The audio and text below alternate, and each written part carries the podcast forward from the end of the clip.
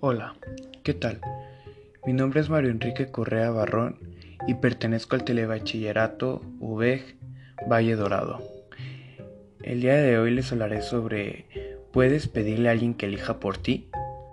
En lo personal, yo creo que alguien es libre de elegir sus propios caminos y sus propias respuestas por sí solo.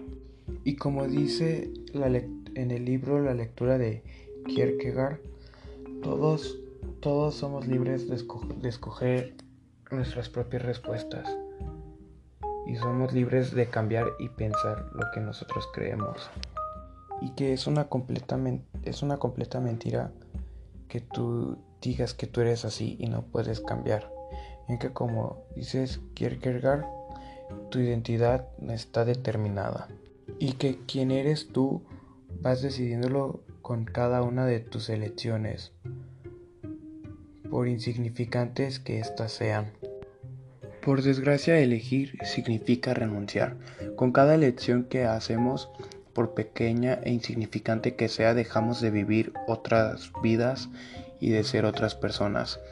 Hay una curiosa película belga que desarrolla esta idea de Kierkegaard, las vidas posibles de Mr. Nobody. La peli trata sobre un hombre que ha conseguido llegar hasta los 120 años y ya en su lecho de muerte recuerda las otras vidas que podría haber vivido si hubiera tomado otras elecciones.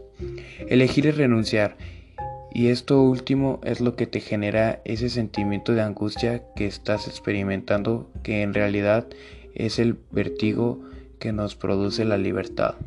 Y recuerda que elegir una decisión es bastante difícil, pero recuerda que la decisión que tomes puede marcar tu vida y marcará la persona que tú eres.